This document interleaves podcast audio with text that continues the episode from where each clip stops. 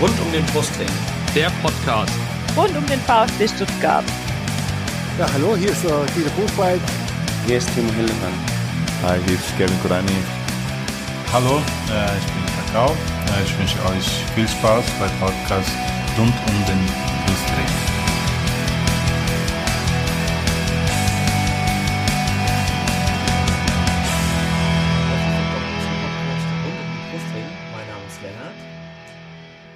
Und mein Name ist Jenny. Und dies ist Folge 77 des Podcasts. Jenny, was ist denn das Thema heute? Also, wir sprechen heute über das 3-0 gegen Heidenheim und gegen, um, äh, über das 1-1 auf St. Pauli, genau. Und wie gesagt, äh, Folge 77 trifft sich ganz gut, da, weil wir haben heute den 2.2.2020 und ähm, das ist der Schnapszahl, Schnapszahltag schlechthin, weil das ist der 33. Tag des Jahres und wir haben noch 333 Tage bis Jahresende. Also von dem her wird sicherlich eine gute Folge. Ich sehe, unser neuer Trainer färbt schon auf dich ab. Ja, äh, ist er, ist er abergläubisch? Nee, aber Math Mathematiker. Ach so, ja, ähm, ich glaube nicht. Also, puh, da müsste er schon sehr stark auf mich abfärben, weil, Ja. Mathe, mm, Gut, dann würde ich sagen, äh, naja, fangen wir doch gleich mal an mit dem Spiel gegen Heidenheim. Ähm, du, hast, Genau. du hast gar nicht gesagt, so gesagt, beziehungsweise die, die Zusammenfassung nur. Ähm, ja, genau. Ich habe es in großen Teilen gesehen. Wir können ja einfach mal äh, gucken, was unsere äh, Hörer und Leser ähm, bei Facebook und Twitter geschrieben haben. Genau. Ähm, das bringt uns, glaube ich, schon mal eine ganz gute Einschätzung. Äh, der Martin Sitt hat bei Facebook geschrieben, ich bin sehr zufrieden. Und dann drei, dreimal den Daumen hoch. Äh, der Stefan Groß schreibt, noch nicht durchgehend alles Gold, was glänzt, aber ey, drei Buden zu null gegen direkten Verfolger und Mario trifft ohne VAR zum Wiedereinstieg nach der Winterpause. Im Moment fällt mir ein Stein vom Herzen. Ging es dir auch so, äh, nachdem du das Ergebnis gesehen hast, dass dir erstmal ein Stein, äh, Stein vom Herzen gefallen ist?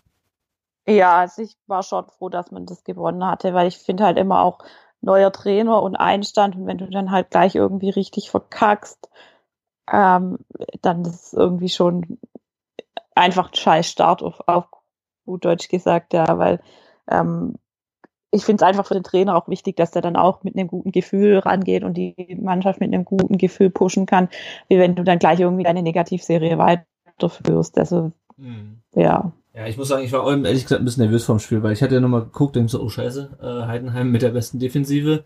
Wir haben ja, Ja. im Hinspiel schon die 2-0-Führung gegen die verkackt, also offensiv können sie wohl auch ein bisschen was. Ähm, und ich war dann, ich habe das Spiel zu großen Teilen gesehen, ich habe glaube ich nur die, die eine starke Phase von den, von den äh, Heidenheimer nach der Pause nur so ähm, beiläufig gesehen. Ich fand es aber insgesamt, also überraschend schwach. Also ich hätte, ich hätte mir mehr, von- ich hätte die für, für gefährlicher gehalten. Ähm, Gerade halt irgendwie, dass der Stadterer noch irgendwie so einen äh, rausknipst da oder so. Ähm, deswegen, also da war ich, da war ich eigentlich ganz, äh, ganz überrascht, dass die uns nicht so gefährlich geworden sind. Der, äh, gehen wir mal weiter zu Twitter, der Ed Tobinho 1893 schreibt, defensiv meiner Meinung nach stabiler als zuletzt, Konterabsicherung wirk wirkungsvoll. Äh, vorne in der ersten Halbzeit immer noch zu ideenlos und vieles wirkte wie eine Zufallsproduktion. Im Großen und Mhm. Ganzen bin ich natürlich zufrieden. Man hat defi- definitiv den neuen Trainer gespürt und gesehen. Äh, und der Marco, der Ed Campino 33, sieht es klar an, dass er sagt, keine Veränderung zum alten Trainer, nur die Chancen hat man halt genutzt. Okay, muss man sagen. Defensiv stand man sicherer.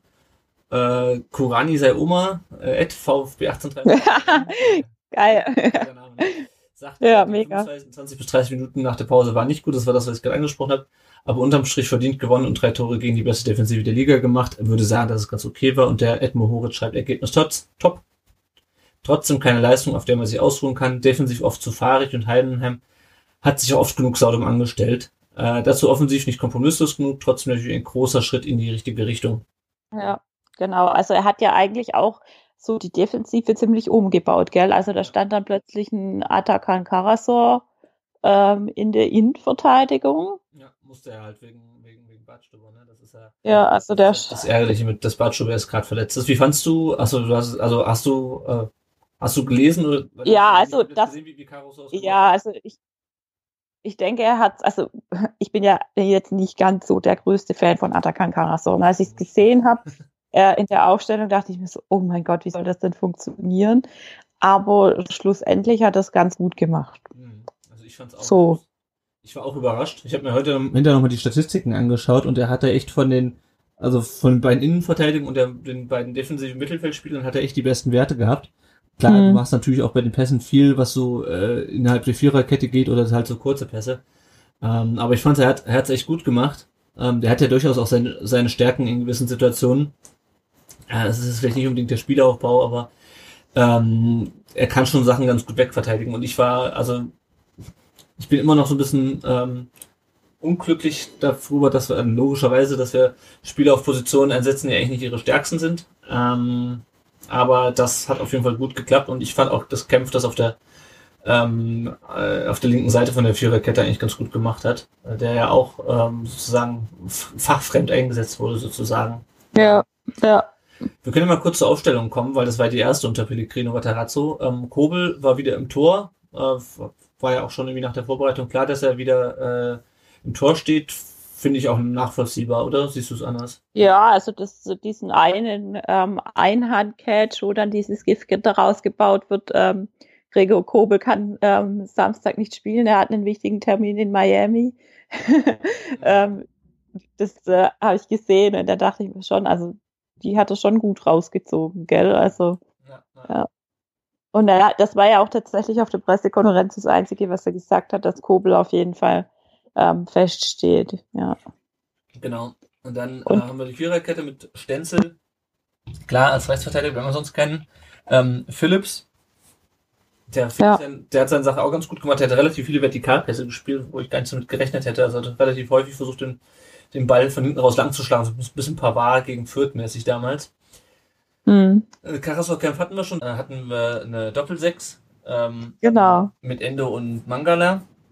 Und vorne dann links Gonzales, rechts Förster, äh, Didavi auf der 10 und äh, Hamadi Al-Gadoui im, äh, im Zentrum als Stoßstürmer.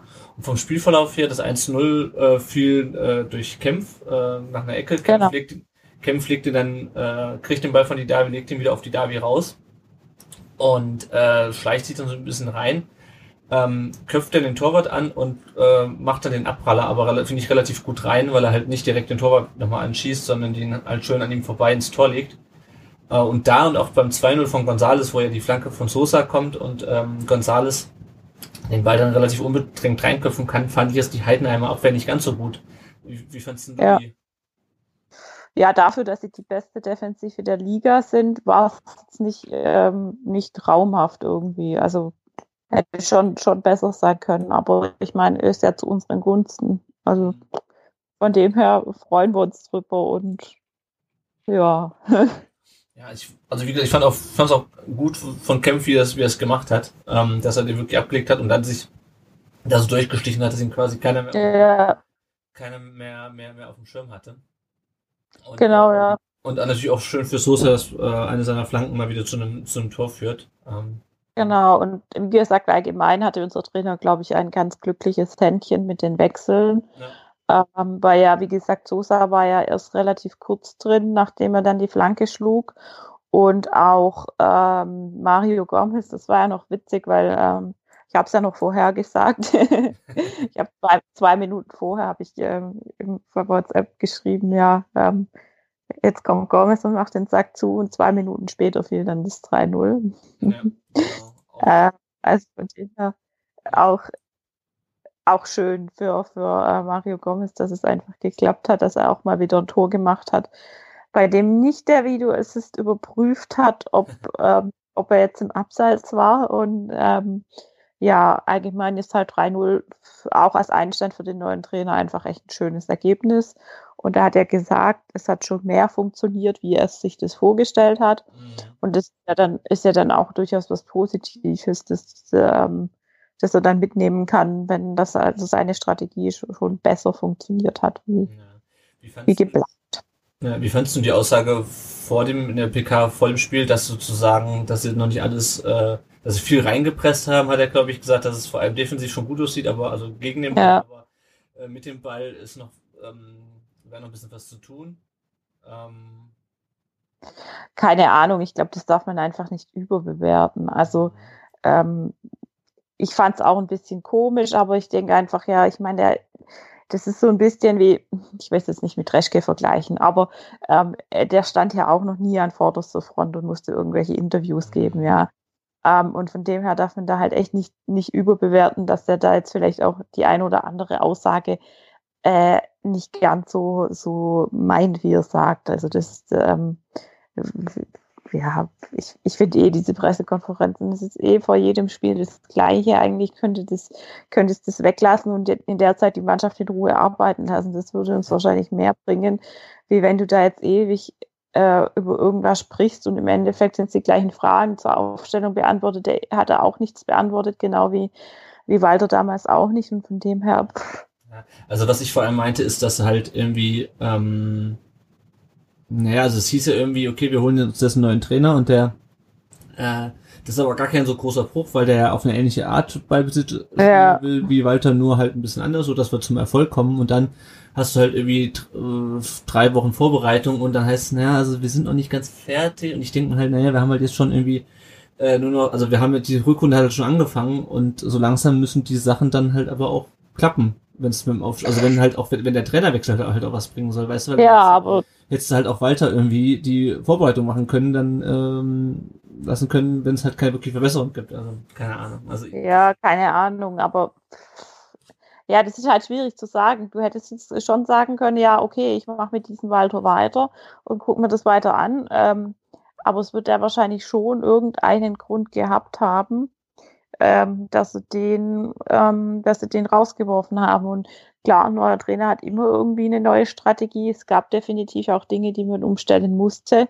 Ähm, und von dem her, ja, schwierig zu sagen, ob man denn daran festmachen soll, ob nicht alles geklappt hat. Ich meine, das war wie letztes Jahr, da hatten wir ja auch, auch die Situation, dass ähm, wo ich dann auch oft gesagt habe, ich habe das Gefühl, die Mannschaft ist einfach nicht richtig fit. Also die, die, die sind nicht äh, in der Vorbereitung durch Taifun Korkut war das ja damals noch.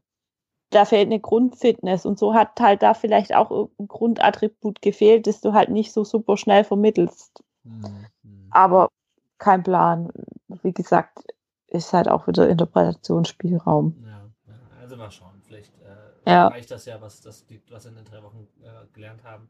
Ja. Ähm, zumindest in dem Spiel hat es gut geklappt. Also was man auf jeden Fall gesehen hat, was sich geändert hat, ist, dass es wesentlich vertikaler war, also wesentlich schneller mhm. auch nach vorne, relativ wenig hin und her geschiebe. Das war auf jeden Fall ein Unterschied.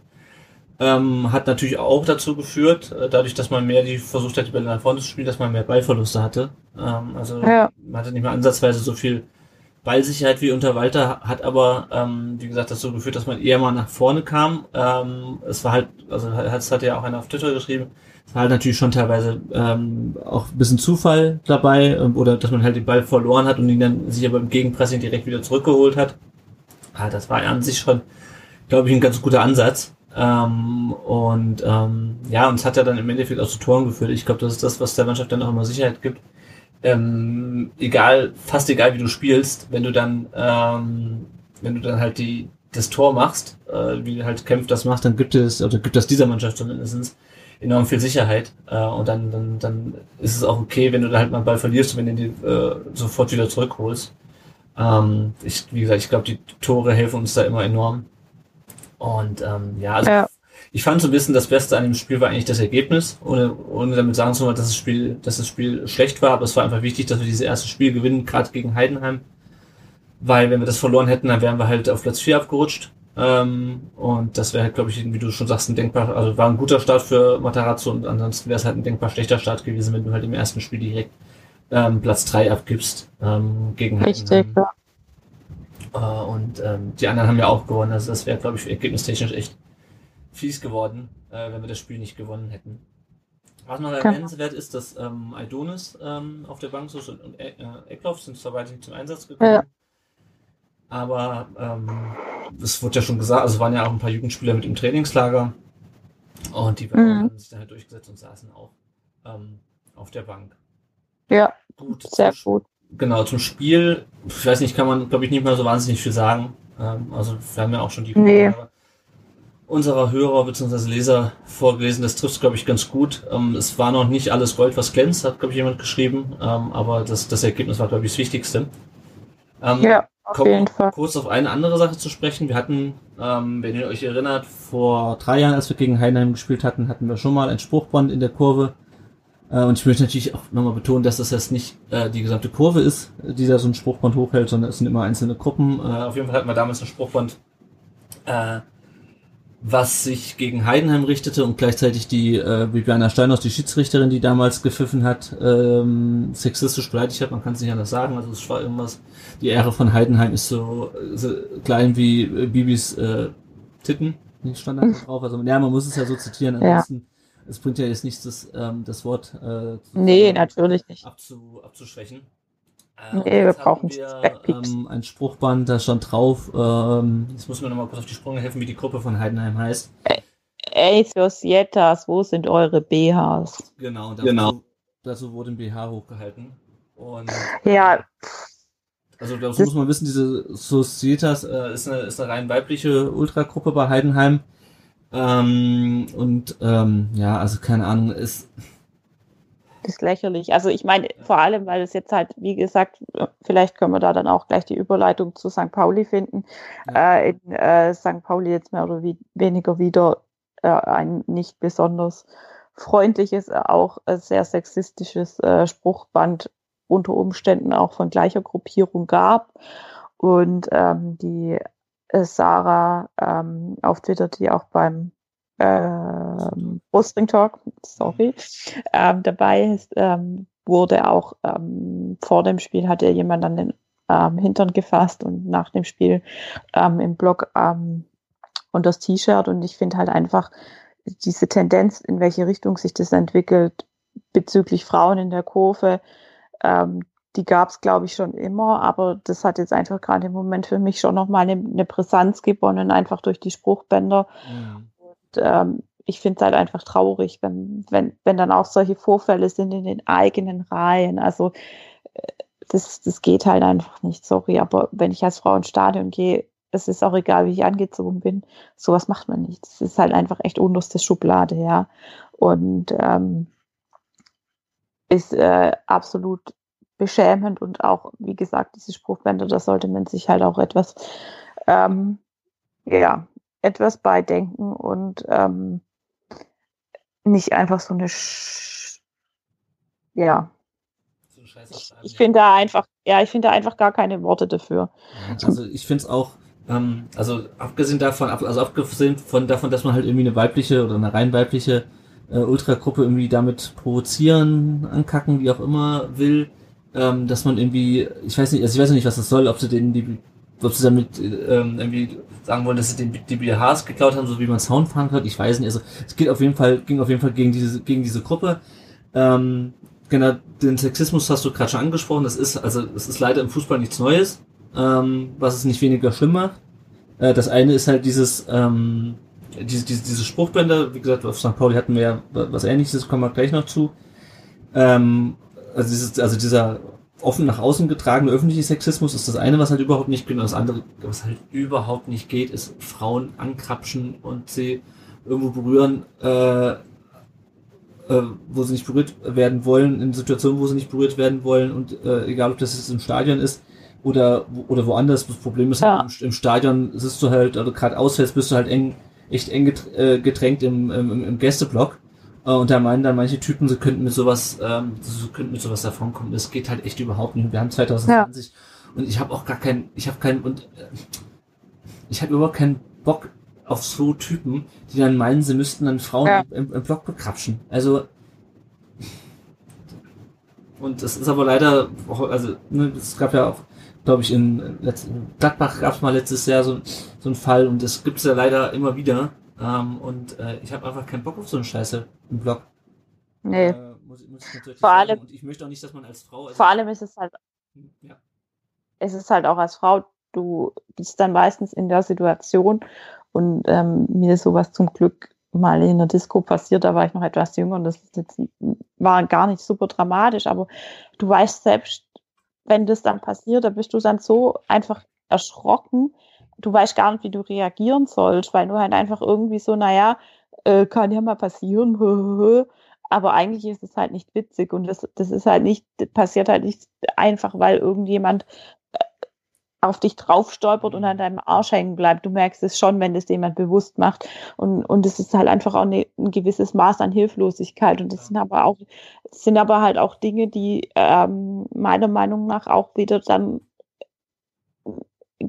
Gewalt auslösen können im Blog, weil ganz ehrlich, ähm, wäre jetzt zum Beispiel mein Bruder oder mein Mann neben mir gestanden und wir hätten so eine Situation gehabt, gut, da passiert es wahrscheinlich nicht, aber ähm, da hätte jemand an, also der andere definitiv eine gefangen, wenn es nicht von mir selber gewesen wäre, ja. Mhm. Und dann kann man sich sowas halt einfach echt sparen und das, das äh, braucht man einfach nicht, ja. Das ist einfach super unnötig, ja. Und, und ähm,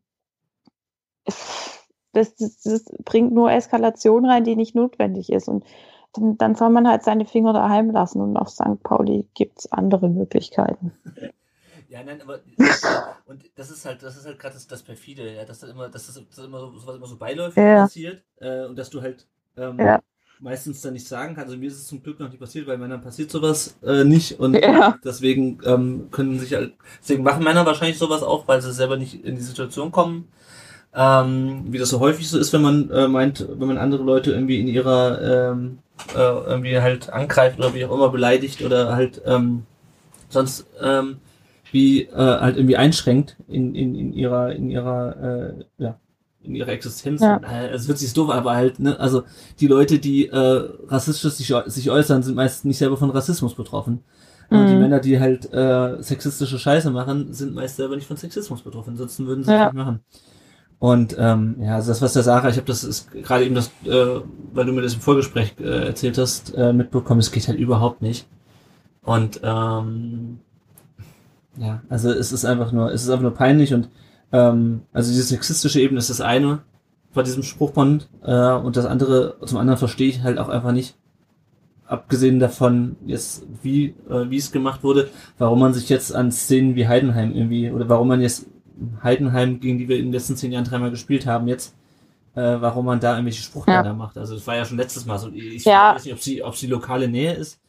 Ähm, ich weiß es nicht. Also, Vor allem auf, auf St. Pauli ist es dann noch unnötiger. Ich habe jetzt gerade, ähm, der Philipp Meisel hat einen Artikel dazu geschrieben und da mhm. schreibt, ähm, es wäre eine Reaktion gewesen auf dieses, ähm, dieses Spruchband, das St. Pauli beim Hinspiel ja, hatte. Ge geizige Schwaben nehmen arme Zecken aus, fickt eure Ticketpreise. Aber das kannst du doch überhaupt nicht vergleichen, tut mir leid, aber das ist doch einfach.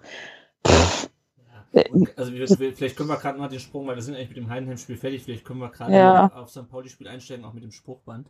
Ja, geizige Schwaben ficken eure Mutter, Mütter zu fairen Preisen. Also, da weißt du halt auch nicht, ob du lachen oder weinen sollst. Das ist echt Niveau-Limbo, ohne Witz. Ja, und die Sache ist halt, also auch da, also das eine ist irgendwie halt auch wieder diese ficken eure Mütter, was natürlich auch halt wieder super sex, also das ist halt so, also, also es ist halt einfach stumpf schütt deine Mutter, ja?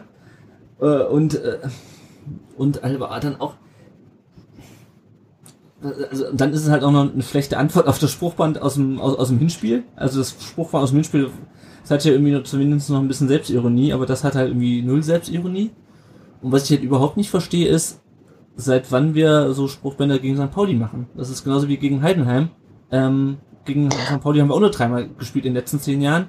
Und das ist das erste Mal, dass ich also, und das, die Sache ist halt, abgesehen wieder davon, von diesem Sexismus, man will ja damit offensichtlich St. Pauli provozieren, weil man weiß, dass St. Pauli auf so Spruchbänder, weil, sie, weil, weil die halt die politische Ausrichtung haben und Sexismus, also offen auch als Szene gegen Sexismus auftreten, weiß man ja, dass man sie damit provoziert.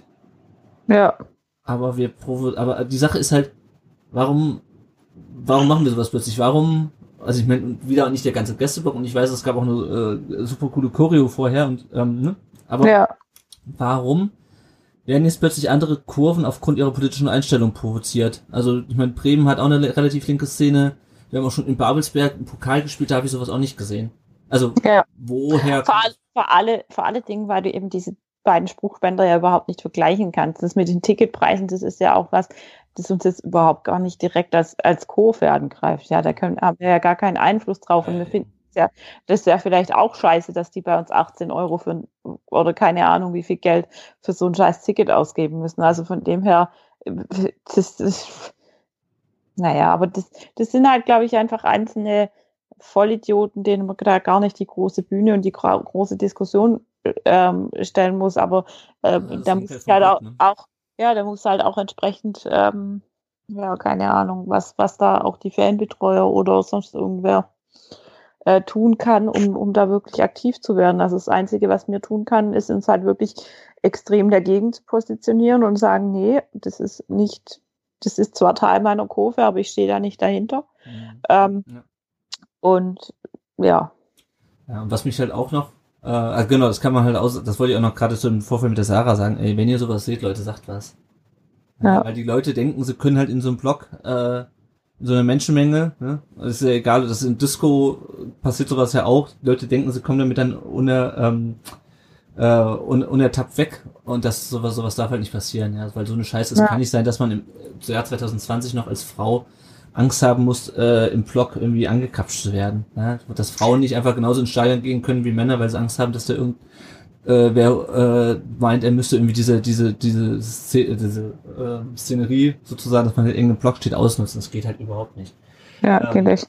Und das mich ganz kurz, und dann kommen wir wieder, kommen wir wieder zum Sportlichen, aber es muss halt einfach gesagt werden. Äh, was mich halt auch genervt hat, und ich weiß nicht, ich habe es halt nur, äh, ich habe es im Fernsehen gesehen, das Spiel, weil ich halt äh, aus bekannten Gründen nicht, nicht in Hamburg war äh, und habe das Foto erst hinterher gesehen. Ähm, diese Deutschlandfahne, ich weiß nicht, ob die die ganze Zeit ähm, im, im, im Blog war, ob die nur während des während ähm, dieses Spruchband hochging im Blog war. Ich habe bislang noch keine, ist von Soundfahren abgesehen, habe ich noch keine Deutschlandfahnen, ähm, also Schwarz-Rot-Gold im Blog gesehen. Ich weiß nicht, wie auf, nee. du drauf geachtet hast oder, ob du mal irgendwie, also wirklich, das war halt eine, also ich, meine, ich habe noch mal ein anderes Foto da auf Instagram von jemandem zugeschickt bekommen. Das war halt so eine so eine kleine äh, Schwarz-Rot-Gold-Schwenkfahne, wo dann halt auf dem Schwarz-Rot-Gold das VfB-Wappen irgendwie drüber gelegt war oder sowas. Aber hast du häufiger schon mal irgendwie Deutschlandfahnen im Block gesehen? Nicht, dass ich mir entsinnen könnte. Ja. Also ich, ich müsste mich jetzt weiter aus dem Fenster lehnen, um zu sagen, dass ich glaube, dass Dynamo Dresden damals eine dabei hatte, aber das kann ich jetzt nicht hundertprozentig sagen. Aber bei uns meine ich das im Blog. Also bei hast uns? Du, hast du es eigentlich selten? Bei uns? Nee. Also nie. Also ich weiß, dass es, es gibt diese, ähm, der, äh, auf der Haupttribüne gibt es diese Schläfer, Schlofer, Schlaf, ich weiß nicht, wie es ausgesprochen wird. Äh, diese ja. Zaunfahne, die da auf dem Oberrang hängt und es gibt mit Sicherheit irgendwelche Zaunfahnen mit, mit Schwarz-Rot-Gold. Aber es hängt beispielsweise auch, wenn ich mich richtig erinnere, keine schwarz-rot-goldene Zaunfahne oben am, am Oberrang oder vielleicht eine, aber der ja. Ist halt weiß, ist halt äh, weiß-rot. Und ich meine auch irgendwann mal beim, beim CC auf der Seite gelesen zu haben, irgendwie, ähm, also bei uns in der, in der Kurve sieht man halt sowohl Deutschlandfahne als auch Che Guevara-Fahne, um halt so auszudrücken, dass halt das nicht in eine politische Richtung sich entwickelt. Und ich weiß nicht, ob die Deutschlandfahne die ganze Zeit hing äh, oder ob die nur zu diesem Spruchmann hervorgeholt wurde, aber das ist halt auch so. Und ich habe irgendwie so das Gefühl, da wird irgendwie versucht, ähm, ja halt auf diese Konfrontationskurs mit St. Pauli zu gehen, wo ich mir, also halt auch auf dieser politischen Ebene, wo ich mir denke, okay, also sonst bloß keine Politik im Stadion, aber da ist es dann okay, oder was? Ja, und, ähm, ja. ja, und es, es ist halt einfach, also die Deutschlandfahne per se ist ja jetzt nicht schlimm. Ja? Also ich meine, meins okay. ist, also meins ist das Patriotismus nicht, aber das ist halt, ne, muss ja jeder selber wissen. Aber, aber in, diesem, in diesem Kontext ist es vielleicht nicht. Genau, in diesem, in diesem, Kontext, warum fangen wir jetzt plötzlich an, andere Szenen äh, aufgrund ihrer politischen Einstellung ähm, zu provozieren? Also nicht wir, aber warum taucht sowas in der Kanzler Kurve auf? Und Gästeblock war es bisher eher seltener. Und ähm, deswegen habe ich mich also aufgeregt bei Twitter und habe auch auf unserer Facebook-Seite äh, viele Diskussionen geführt. Und äh, es geht halt immer so in die Richtung, ja, was ist denn der deutsche Fahren so schlimm? Ich finde, es geht halt um den Kontext. Und ähm, ja, keine Ahnung. Kommen wir mal aufs Sportliche. Ähm. Ja, genau. Also das Spiel ist 1 zu 1 ausgegangen für diejenigen, die es bis heute noch nicht wissen. ähm, äh, das äh, Tor hat Mario Gomez geschossen. Und ähm, an sich, pf, ja, die Leistung war jetzt eher, ja, mäßig, würde ich jetzt eher sagen. Wir hatten wieder Carrasco und Phillips in der Innenverteidigung, die das meiner Meinung nach ganz gut gemacht haben. Also defensiv fand ich das eigentlich in Ordnung. Sosa und Massimo waren auf den Außen. Ähm, Massimo hat mir ganz gut gefallen eigentlich. Ja. Ähm, Sosa musste ja dann leider relativ zügig verletzungsbedingt raus. Ähm, wir haben wieder die Doppelsechs gehabt mit Mangala und Endo davor klebenden Förster und Gomez. Nicolas Gonzalez stand nicht in der Startelf, obwohl er eigentlich ja ähm, relativ gut gespielt hat. Ähm, das hatte disziplinarische Gründe tatsächlich. Genau, genau also der kam zur, zur Vorbesprechung im Hotel zu spät. Ähm, und der war, war dann deshalb auch auf der Bank gesessen. Ja, ich meine, wir haben ja, Walter hat es ja auch schon erwähnt gehabt, dass González so ein bisschen ein schwieriger Typ ist menschlich. ähm, und von dem her ganz gut, dass der da gleich so durchgreift. Ich hätte ihm jetzt gar nicht zugetraut. Ja. Mich nervt halt schon wieder, dass wir, dass wir schon wieder irgendwie disziplinarisch Das, ja, das, das finde ich halt auch schon wieder schade. Ja, ja. Jahr gerade erst. Ja, ja und ähm, aber ja, jetzt halt für junger Spieler und ja, jetzt gucken wir halt mal, wie sich das entwickelt. Das würde wahrscheinlich, würde daraus gelernt haben, hoffen wir jetzt mal. Ähm, das, das Defensivhalten beim, beim, beim Gegentor, wenn wir direkt mal gerade auf das, auf das Einzelne von St. Pauli kommen. Also eigentlich hat das Mangala verkackt, meiner ja. Meinung nach. Ja. Mangala also der hat, Mangala, also, ne? also ganz ehrlich, Mangala war, war meiner Meinung nach in diesem Spiel absolut unterirdisch ja. für mich. Also das, das, ähm, das äh, sah so aus, als hätte er noch wechseln wollen und durfte nicht. Also es war, war, war nicht sein bester Tag. Der hatte nicht seinen bester Tag, besten Tag erwischt. Ähm, was halt auch so ein bisschen war, Entschuldigung, aber was haben die in der Winterpause mit ihrem, ihrem Rasen gemacht, ey? Also das, ähm, das? Das war ein richtiger Acker, also das sah richtig krass aus. Und das war nämlich das letzte Mal, wo wir dort gespielt haben, war das genau das gleiche Thema. Da waren wir auch, es war auch ein Spiel nach der Winterpause und es war auch so komischerweise fast am gleichen Wochenende wie jetzt. Und ähm, das, das war der gleiche Acker und ich weiß nicht, ob da vielleicht System dahinter steckt. Zudem fand ich halt, also ich persönlich ähm, fand halt, dass äh, St. Pauli schon relativ hart gespielt hat Mhm. Und ähm, dass unser guter Freund Dr. Felix Brüch das eigentlich kaum unterbunden hat. Also sorry, aber wenn Kempf nach, ähm, nach kürzester Zeit mit einem Kieferbruch vom Feld geht, so sehr gut, der ist, glaube ich, dumm auf seine Hand gefallen. Das war, glaube ich, ohne Fremdeinwirkung oder mehr oder weniger doch. Ich glaube, es war auch ein Foul. Ähm, das sind halt so Dinge, die mich dann echt stören. Und wenn der dann, glaube ich, in, ich weiß gar nicht, ob er in der ersten Halbzeit mal noch eine gelbe gegeben hat oder erst in der zweiten Halbzeit. Dann war es noch eigentlich ähm, gleich am Anfang war es eigentlich für mich noch ein Elfer. Das, das hätte Elfer geben müssen, meiner Meinung ja, nach.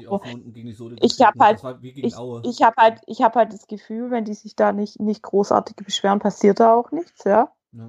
Ähm, und von dem her, pff, ja, echt, echt schade irgendwie, dass das nicht, ähm, dass es den nicht gegeben hat. Und, äh, aber natürlich haben wir jetzt auch da jetzt nicht, wir wollen die Leistung jetzt nicht besser reden, wie sie war. Ja. Es war halt jetzt, jetzt kein, kein Top-Spiel.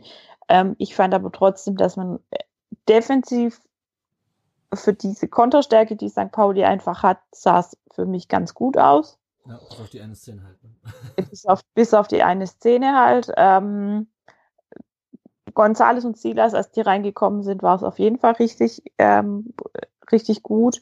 Ich denke halt, es hat schon auch eine mentale Komponente, wenn du halt im Endeffekt nach zehn Minuten deinen Kapitän auswechseln musst. Mhm. Wenn du dann äh, den Sosa auswechseln musst, der halt auch relativ flankenstark ist.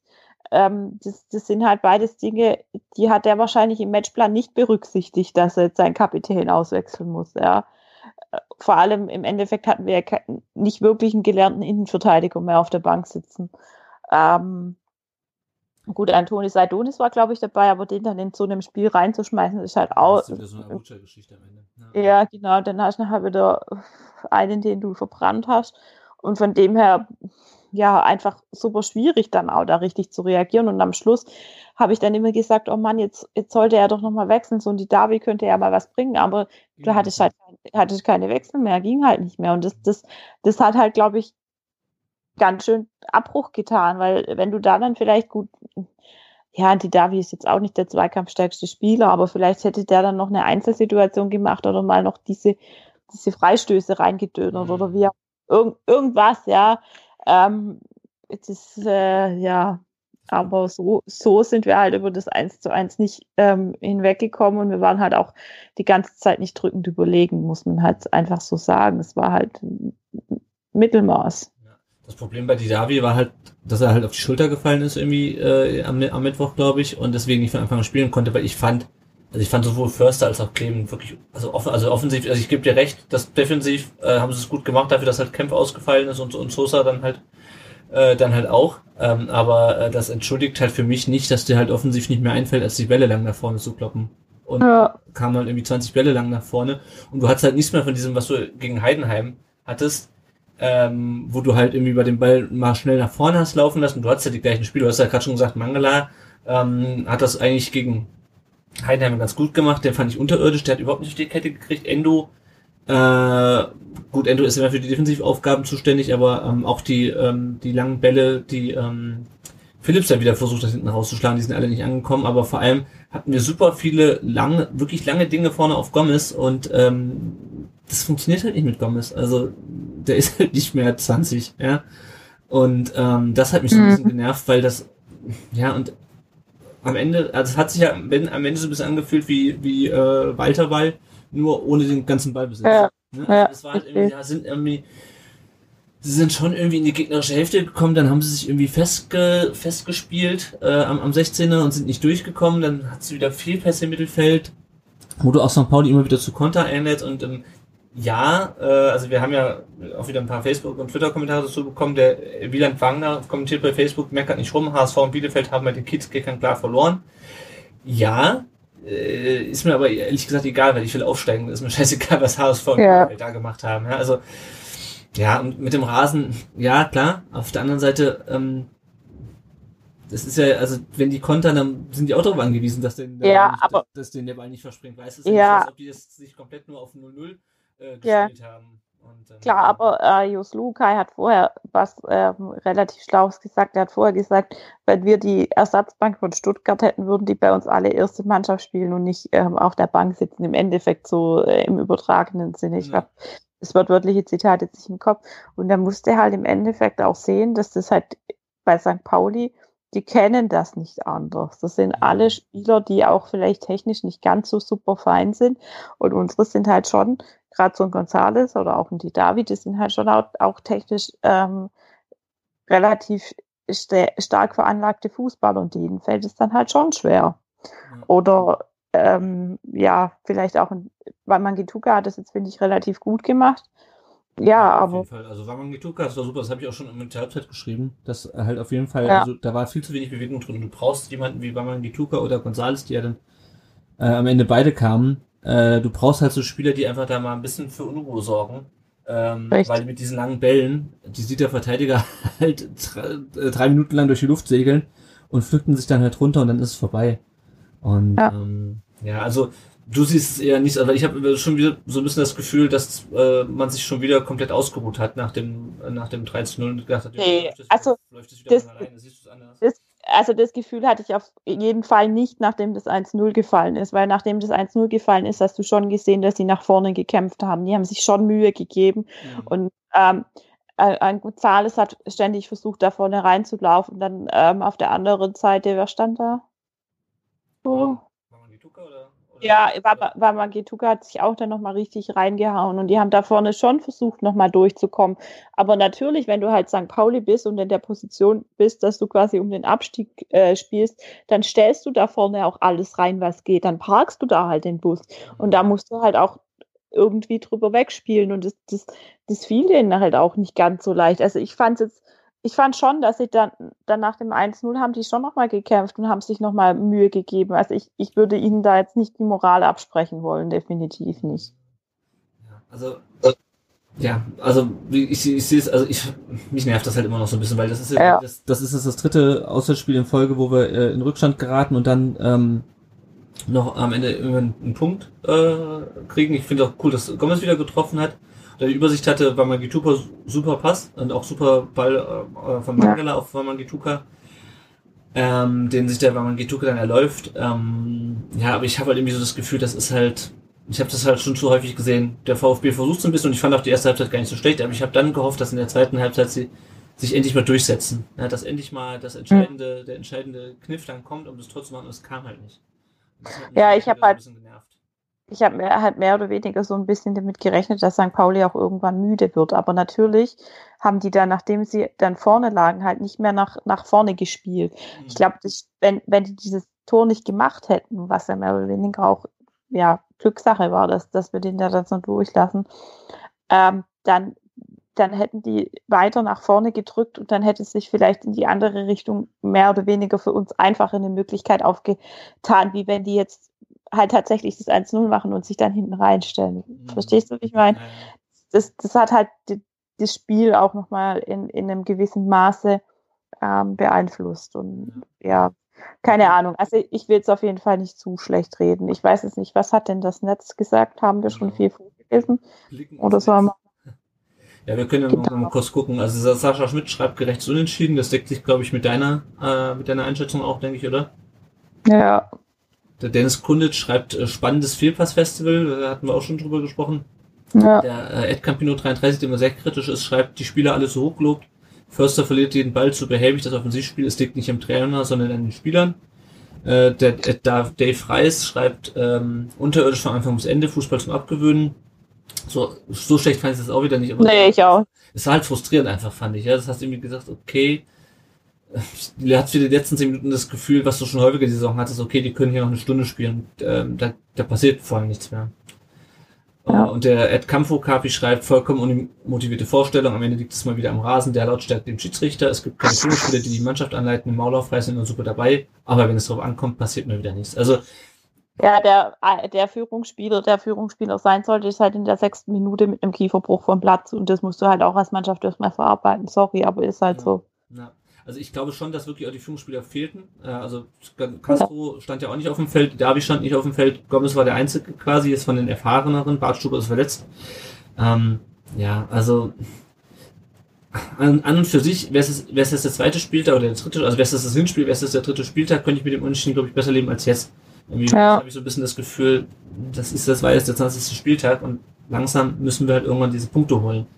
Und wenn es ganz doof läuft und du dieses Spiel verlierst, ist natürlich immer hätte, hätte Fahrradkette, dann hast du halt über die 17. Saisonniederlage und so. Naja. Am Ende ist es gut gegangen. Ähm, wir haben noch drei Hörerfragen. Die können ja. wir relativ schnell abarbeiten. Auch ähm, der Ed Fabi Edel, äh, Ed Edel unterstrich Fabi so rum hat geschrieben, ich fand Massimo hat seine Sache gut gemacht, fandet ihr auch? Fand ich auch, war ja sein Startelfdebüt.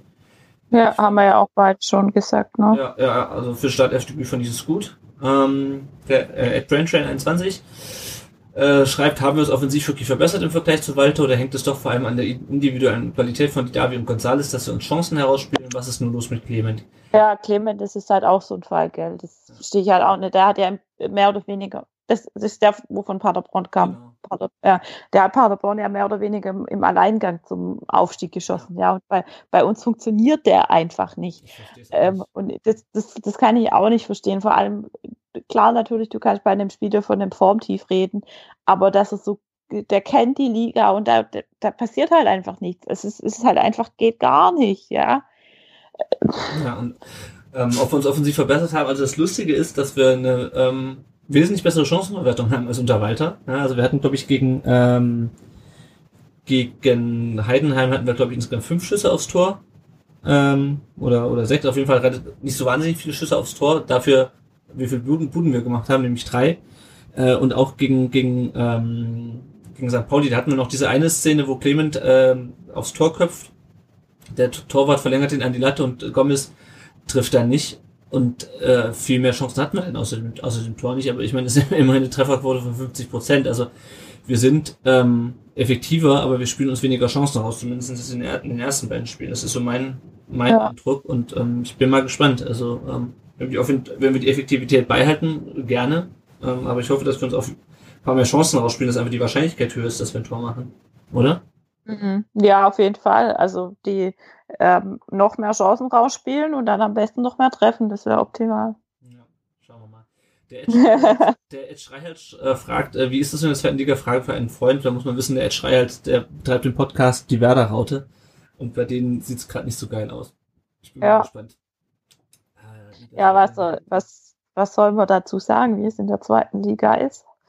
Ja, ähm, nicht schön. Also ich, mich nervt das, ich, also kann, mich nervt, mich nervt diese Liga. Mich nervt auch dieses, dass wir jetzt noch fünf, noch, wir haben jetzt noch 14 Spiele und in zwölf von den Spielen werden sich die Mannschaften wieder hinten reinstellen und genauso spielen wie St. Pauli und es nervt mich jetzt schon. Ja. Deswegen. Gut, schauen wir mal kurz auf die Lage, die aktuelle. Wir haben jetzt 35 Punkte. Also sind immer noch hin, immer noch drei Punkte hinter Bielefeld. Die haben am Wochenende, äh, am Freitag äh, in Aue 0-0 gespielt. Ähm, der HSV spielt erst morgen in Bochum. Wenn wir Glück haben, sind wir dann immer noch Zweiter, wenn Bochum gewinnt, aber die sind auch halt drittletzter jetzt auch. Äh, wir haben immerhin vier Punkte Vorsprung auf Platz vier. Das ist Fürth, punktgleich mit Heidenheim. Mhm. Übrigens, Fürth hat äh, auf St. Pauli gewonnen. Ne? Also so viel zu, äh, da ist so schwer zu gewinnen. Aber ja. Ja. Und ähm, ja, was halt wirklich bitter ist, ist die, ähm, die verletzten Situation. Wir haben jetzt Kaminski, fällt ja eh länger aus, der kommt, glaube ich, erst frühestens Ende des Monats zurück. Bartstuber fällt lange aus, Kempf fällt jetzt, glaube ich, fast sechs bis acht Wochen aus im Kieferbruch. Sechs bis acht Wochen, ja. Und dann ist halt die Frage, ich glaube, bei Kieferbruch ist es immer so eine Frage, wie das zusammenwächst, Ja, mit, hat er nicht Gentner auch einen Kieferbruch? Damals? Gentner, ähm, Gentner-. Jochbein und, glaube ich, Kiefer. Und ich glaube, nämlich auch, ja. äh, dass Jochbein gar nicht so dramatisch ist wie, ähm, wie Kiefer tatsächlich, weil Kiefer kannst du ja, also diese, diese Maske, die der trug, der war, die Nase war, glaube ich, auch noch gebrochen. Das, damit kannst du es relativ gut abfangen, aber beim Kiefer gibt es da, glaube ich, gar keine Maske. Aber ähm, müssten wir mal den Ed Vakilar fragen, wer kann uns da bestimmt medizinisch, ähm, medizinische Infos dazu geben. Genau. Ähm, ja, also es ist auf Sosa kann wohl, ähm, hat wohl nur eine Prellung und keinen Bruch. Ja. Kann wohl eventuell mit Schiene spielen, aber es ist auf jeden Fall, also es ist halt echt nicht geil. Ja, und es Nee. mehr, also wenn wir in der ersten Liga wären, würde ich mir noch mehr Sorgen machen, weil da würden wir ohne, äh, mit drei etatmäßigen, ohne drei etatmäßige Innenverteidiger halt komplett die Bude voll kriegen. Ähm, Ja, ja, ich bin mal gespannt. Wir haben ja noch Abucha auf der Bank. Äh, wir haben noch Adonis. Wir haben noch äh, den Neuzugang, über den wir gleich noch sprechen. Karasau kann Innenverteidigung spielen. Castro könnte auf links rücken. Auch wenn ich ihn da nicht super gut fand irgendwie, aber es ist, ja, also es ist nicht die beste Zeit, um Ganz halt, ja. so verletzt zu haben. Aber das Ähm, wird halt auch nicht besser, weil das, die, das sind alle solche Mannschaften, die. Ja, und ich habe halt vor allem keinen Bock, dass wir das wieder auf irgendeine so Mannschaft treffen, die uns dann wieder einen kaputt tritt, so wie das mit Ja. bei Fürth in, im, im Hinspiel war. Naja.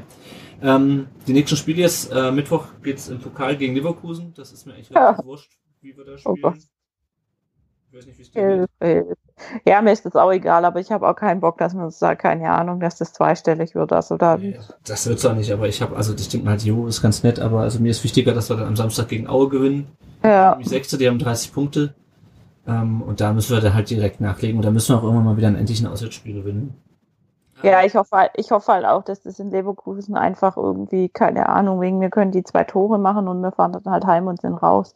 Ja. Aber wenn das jetzt halt so ein Ding wird, dass du da in Verlängerung und Elfmeterschießen gehst und das dich dann wieder mega viel Kraft kostet, da wäre ich jetzt halt nicht so ganz begeistert davon, aber Da hab ich Ja. keinen Bock drauf. Ähm, kleiner Nachtrag noch zum, zum St. Pauli-Spiel fällt mir gerade ein. Ähm, St. Pauli hat natürlich auch einen, einen Podcast, also nicht so wie wir fünf, aber immerhin einen, äh, nämlich den Müllern-Ton, den kennt man sicherlich. Äh, und da hatten wir auch diesmal wieder eine Einladung zu deren Format vor dem Spiel, nach dem Spiel. Vor dem Spiel hat Yannick schon äh, gesprochen mit dem Michael. Die Folge ist schon draußen, die habt ihr vielleicht auch schon gehört. Und ich habe gesehen, die haben auch schon, äh, deswegen ist Yannick auch heute nicht dabei, die haben auch schon über das Spiel gesprochen, nämlich in dem Format nach dem Spiel. Das ist auch schon online. Die beiden Folgen verlinke ich natürlich auch in den Show Notes. Ähm, dann könnt ihr mal sehen, was Janik Genau. zu dem, was wir gerade besprochen haben, im Dialog mit dem St. Pauli Podcaster sagt. Gut, haben wir das sportlich für diese Woche abgehakt. Ähm, schauen wir noch genau. auf ein paar andere Sachen äh, rund um Brustring. Äh, Dennis braucht weiterhin unter, unsere Unterstützung. Ich weiß gar nicht, äh, bei welchen Stand er jetzt momentan hat. Ich, Äh, ich glaube fa fast 90 Prozent, also es Cool. sieht ganz gut aus, Sehr schön, richtig. sehr schön. Genau. Also wer Dennis nicht kennt, Dennis leidet an einem chronischen Erschöpfungssyndrom und braucht das Geld, um eine OP äh, zu finanzieren, die ihn davon zumindest so weit äh, kurieren kann, dass er nicht ans Bett gefesselt ist. Ähm, genau, das läuft schon länger eine Spendenkampagne, die von seiner Freundin aufgesetzt wurde. Äh, und wie immer verlinken wir das auch in den Shownotes und würden uns freuen, wenn ihr euch da äh, beteiligt und ihm da ein bisschen was zukommen lässt. Ansonsten könnt ihr ihm auch bei Twitter ähm, ein bisschen Mut zu sprechen, nämlich DennisME1893 heißt er da. Genau. Und ansonsten schauen wir uns jetzt mal noch unsere Transfers an, die wir getätigt haben. Ähm, Aska Sieber ist äh, zu Hertha gegangen. Ähm, ich muss ehrlich sagen, das ist halt auch sowas, ähm, das ich nicht so ganz so toll finde, weil ganz ehrlich, ähm, wenn der gehen wollte, ähm, dann hätten wir den einfach im Sommer schon gehen lassen sollen und dann hätten wir wahrscheinlich noch mehr Kohle dafür gekriegt, ja. Ähm, ich habe keinen Bock, da irgendwelche Spieler ein halbes Jahr lang mit durchzuziehen, die so oder so keinen Bock mehr auf zweite Liga haben. Ja, War ja schon suspendiert am Anfang der Saison, weil er eigentlich Ja, genau. wollte.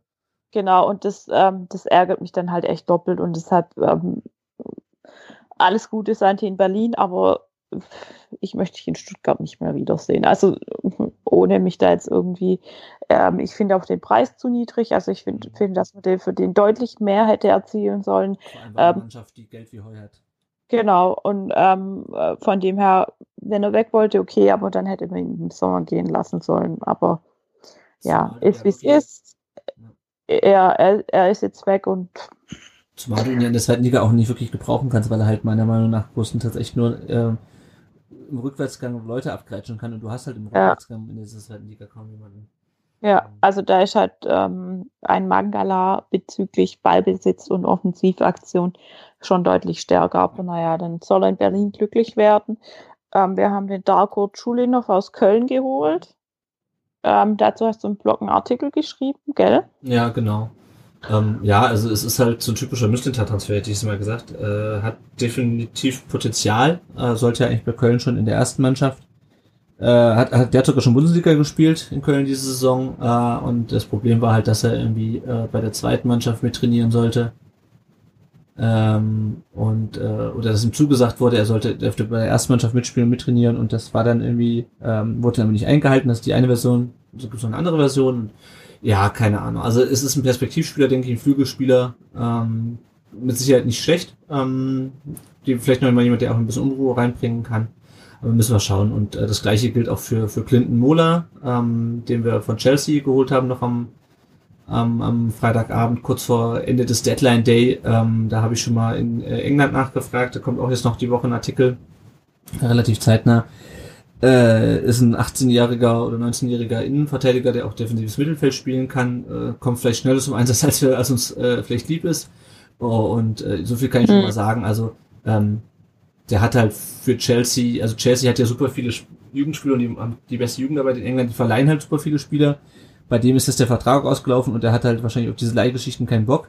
Äh, die meinen halt, der hat halt schon Potenzial, äh, wird aber jetzt wahrscheinlich in der Rückrunde äh, in der Situation eher nicht direkt helfen, sondern halt eher, wenn er eine ganze Vorbereitung mitgemacht hat im Sommer, dann kann er halt eher im Sommer, ähm, dann kann er vor allem ab Sommer dann, dann helfen. Ja, also ich glaube, das ist schon, Ja. das ist schon ein ganz guter Transfer.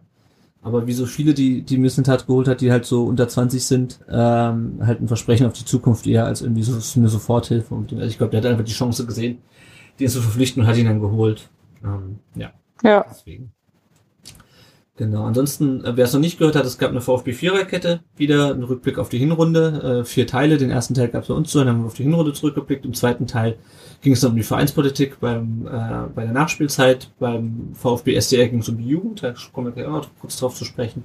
Und beim Prostrin Talk ging es dann um Ausblick auf die äh, Rückrunde. Wer das noch nicht gehört hat, hört da noch mal rein. Äh, noch ist es nicht zu spät.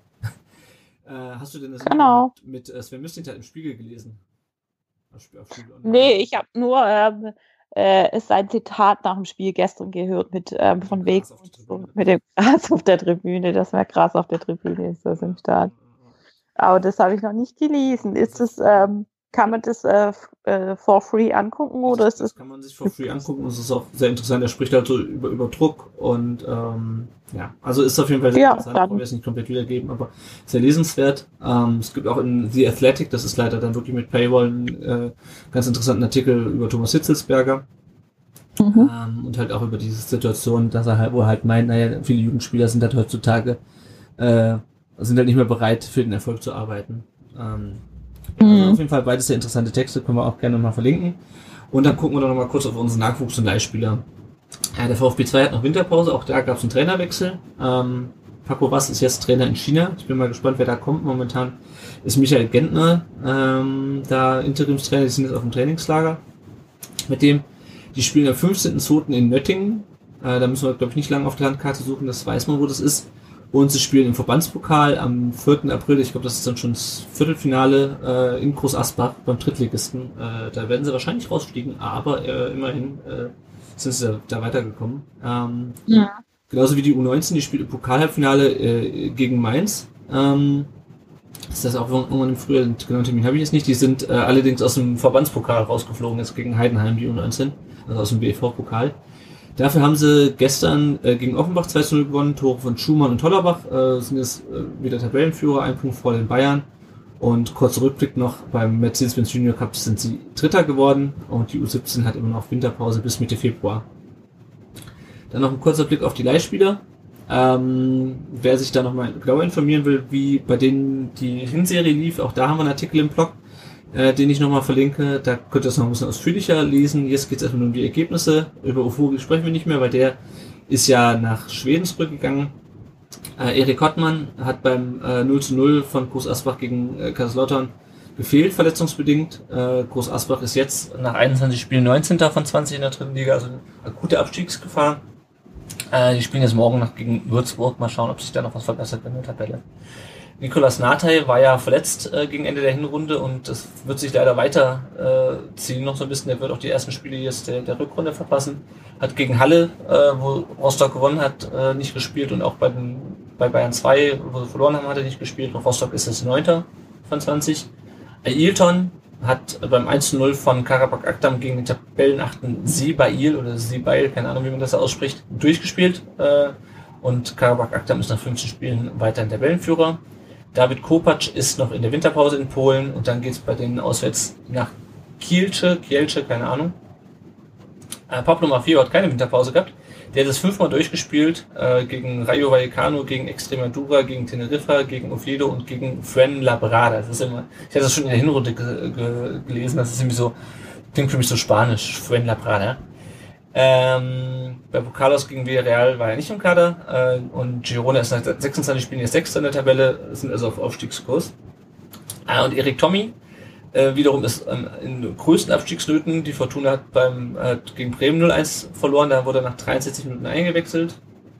Äh, beim 0 3 gegen Leverkusen hat er 87 Minuten durchgespielt und gestern beim 1 gegen Frankfurt äh, hat er 90 Minuten durchgespielt und Fortuna ist jetzt 17. nach 20 Spielen, aber nur weil Daniel Ginczek heute mit zwei Toren Wolfsburg zum Sieg gegen Paderborn geschossen hat. Ansonsten wäre die Fortuna ah. letzter. Gut. Gucken wir noch kurz, wie es beim Tippspiel aktuell aussieht. Ja. Ähm, da sind jetzt natürlich auch 20 Spiele in der zweiten Liga auf rum. Und da fehlt natürlich noch das morgige Spiel. Aber momentan führt der Bernd 1893 mit 219 Punkten vor, Baal Sugor 66 mit 208 Punkten und FWK 1907 mit 201. Äh, und da, da hat sich wieder ein, ein Fremdfan reingeschlichen, würde ich sagen, weil FWK hört sich nach, ähm, nach Würzburg an. Ich glaube, ich weiß, wer es ist. Gut, Jenny, wenn man. Nee, nee, nee. Das könnte doch auch Ding heißen. Äh, Fuck Vasen. das doch diese sein. Abkürzung. Fuck Vasen and Kickers. Ähm, ähm, wie kann man uns denn äh, unterstützen, wenn man das möchte? Ja, ihr könnt, ihr könnt uns mal finanziell unterstützen. Und zwar geht es. Ähm, da geht es via Patreon. Ähm, da könnt ihr äh, uns einen kleinen monatlichen Betrag äh, schicken. Ähm, äh, wir decken darüber die laufenden Kosten für unser äh, Server-Hosting und auch für neues Equipment. Also sprich, wenn sich einer mal wieder wie ich auf äh, das Headset setzt oder so und es dann nicht mehr funktioniert, dann ähm, schaffen wir da da Neues an. Aber wie gesagt, ähm, ich habe meins jetzt auch wiedergefunden. Also ähm, von dem her alles gut. Und ähm, es gibt dann auch als Belohnung für die neue Einsteiger ein kleines Starterpaket. Also wenn ihr uns da eure Adresse verratet, dann bekommt ihr was zugeschickt. Ähm, und äh, wir freuen uns auch schon über kleine Spenden. Wer, äh, es geht auch via PayPal. Ähm, das ist auch möglich, dass man uns da dann einfach einen einmaligen Betrag schickt. Wir haben bei Patreon einen neuen Unterstützer, der Moritz, der unterstützt uns mit zwei Dollar. Und ähm, insgesamt haben wir acht Patreons oder ist es genau. quasi, ja, okay, gut. Also auch an die anderen ähm, vielen Dank. Ähm, natürlich freuen wir uns auch immer, wenn ihr uns auf ähm, Apple Podcasts eine Bewertung gibt. Es hilft uns, dass auch andere VfB-Fans uns leichter finden. Ähm, wir lesen äh, positive sowie negative Rezensionen gerne vor und ähm, nehmen auch konstruktive Kritik gerne an.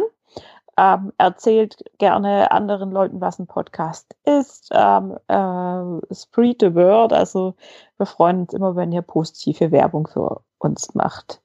Ähm, natürlich findet man uns auch auf allen möglichen Social-Media-Kanälen, also auf unserem Blog, ähm, auf Twitter, auf Instagram, auf Spotify, Spotify und auf YouTube. Ähm, die verschiedenen äh, Links, die hauen wir euch dann einfach auch in die äh, Show Notes. Und ähm, worüber wir uns auch immer freuen, ist gerade auch bei Auswärtsspielen, wenn du uns Sprachnachrichten schickt, gerne auch aus dem Blog ähm, oder einfach mal so ganz kurz ähm, sagen wir mal, frei rausgekotzt oder frei rausgefreut ähm, nach den Spielen, wie es denn äh, mit den ersten Emotionen noch verbunden, ähm, an unsere äh, Telefonnummer. Das ist die 0157 511 086 80. Einfach zum Telefonbuch hinzufügen. Ähm, eure Handynummern werden natürlich vertraulich behandelt. Ähm, ich sage jetzt wieder meinen Spruch. Außer ihr wollt das natürlich nicht und wir sollen euch irgendwie ähm, verkuppeln oder euch irgendwie anders äh, publik machen, dann, dann machen wir das natürlich auch gern. Kein Problem. genau. Ja, das äh, war es dann jetzt auch schon für heute, für unsere Schnaps Schnapszahlfolge ähm, äh, 77. Und ich äh, gucke jetzt gerade auf die Uhr und bei mir ist jetzt gerade 21.12 Uhr, womit wir dann die äh, nächste Schnapszahl geschafft haben, beziehungsweise die Uhrzeit dann auch vorwärts und rückwärts lesen können. Also von dem her alles super, oder? das nächste Mal hören wir uns dann äh, nach dem Aue-Spiel. Äh, also das heißt, wir werden dann über das Leverkusen-Spiel äh, sprechen und über das Heimspiel gegen Aue, also irgendwann Ende dieser Woche anfangen. Also, ja, also nach dem Aue-Spiel. Genau. genau, also vielen Dank fürs Zuhören äh, und äh, an dieser Stelle bis zum nächsten Mal. Ciao. Bis zum nächsten Mal. Tschüss.